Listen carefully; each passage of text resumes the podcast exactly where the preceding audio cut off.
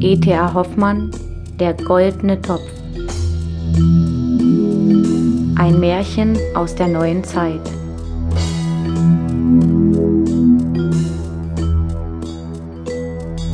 Erste Vigilie Die Unglücksfälle des Studenten Anselmus, des Konrektors Paulmann Sanitätsknaster und die goldgrünen Schlangen.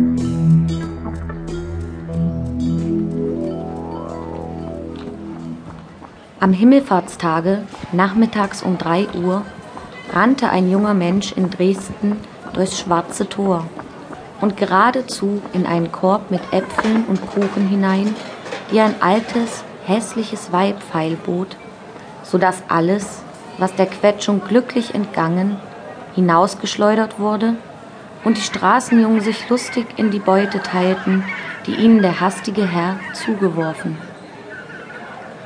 Auf das Zetergeschrei, das die Alte erhob, verließen die Gevatterinnen ihre Kuchen- und Brandweintische, umringten den jungen Menschen und schimpften mit pöbelhaftem Ungestüm auf ihn hinein, so dass er, vor Ärger und Scham verstummend, nur seinen kleinen, nicht eben besonders gefüllten Geldbeutel hinhielt, den die Alte begierig ergriff und schnell einsteckte. Nun öffnete sich der festgeschlossene Kreis, aber indem der junge Mensch hinausschoss, rief ihm die Alte nach. Ja, rene, rene nur zu, Satanskind, ist Kristall. Bald dein Fall ist Kristall. Die gellende, krächzende Stimme des Weibes hatte etwas Entsetzliches, so dass die Spaziergänger verwundert stillstanden und das Lachen, das sich erst verbreitet mit einem Mal verstummte. Der Student Anselmus, niemand anders war der junge Mensch, fühlte sich, unerachtet er des Weibes sonderbare Worte durchaus nicht verstand, von einem unwillkürlichen Grausen ergriffen, und er beflügelte noch mehr seine Schritte, um sich den auf ihn gerichteten Blicken der neugierigen Menge zu entziehen. Wie er sich nun durch das Gewühl geputzter Menschen durcharbeitete, hörte er überall murmeln. Der arme junge Mann, ei, über das verdammte Weib.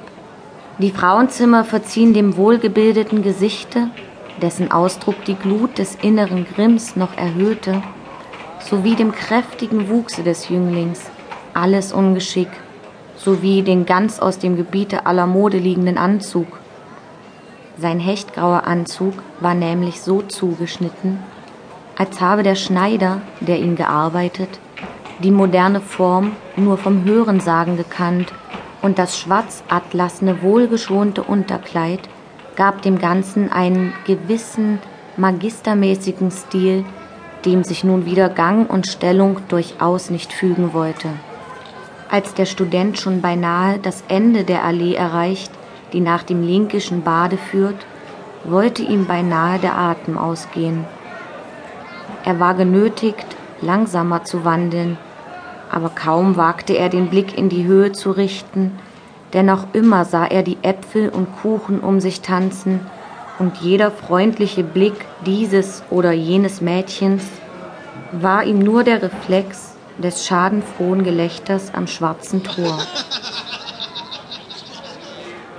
So war er an den Eingang des Linkischen Bades gekommen. Eine Reihe festlich gekleideter Menschen nach der anderen zog herein. Musik von Blasinstrumenten ertönte von innen, und immer lauter und lauter wurde das Gewühl der lustigen Gäste. Die Tränen wären dem armen Studenten Anselmus beinahe in die Augen getreten, denn auch er hatte, da der Himmelfahrtstag immer ein besonderes Familienfest für ihn gewesen, an der Glückseligkeit des linkischen Paradieses teilnehmen.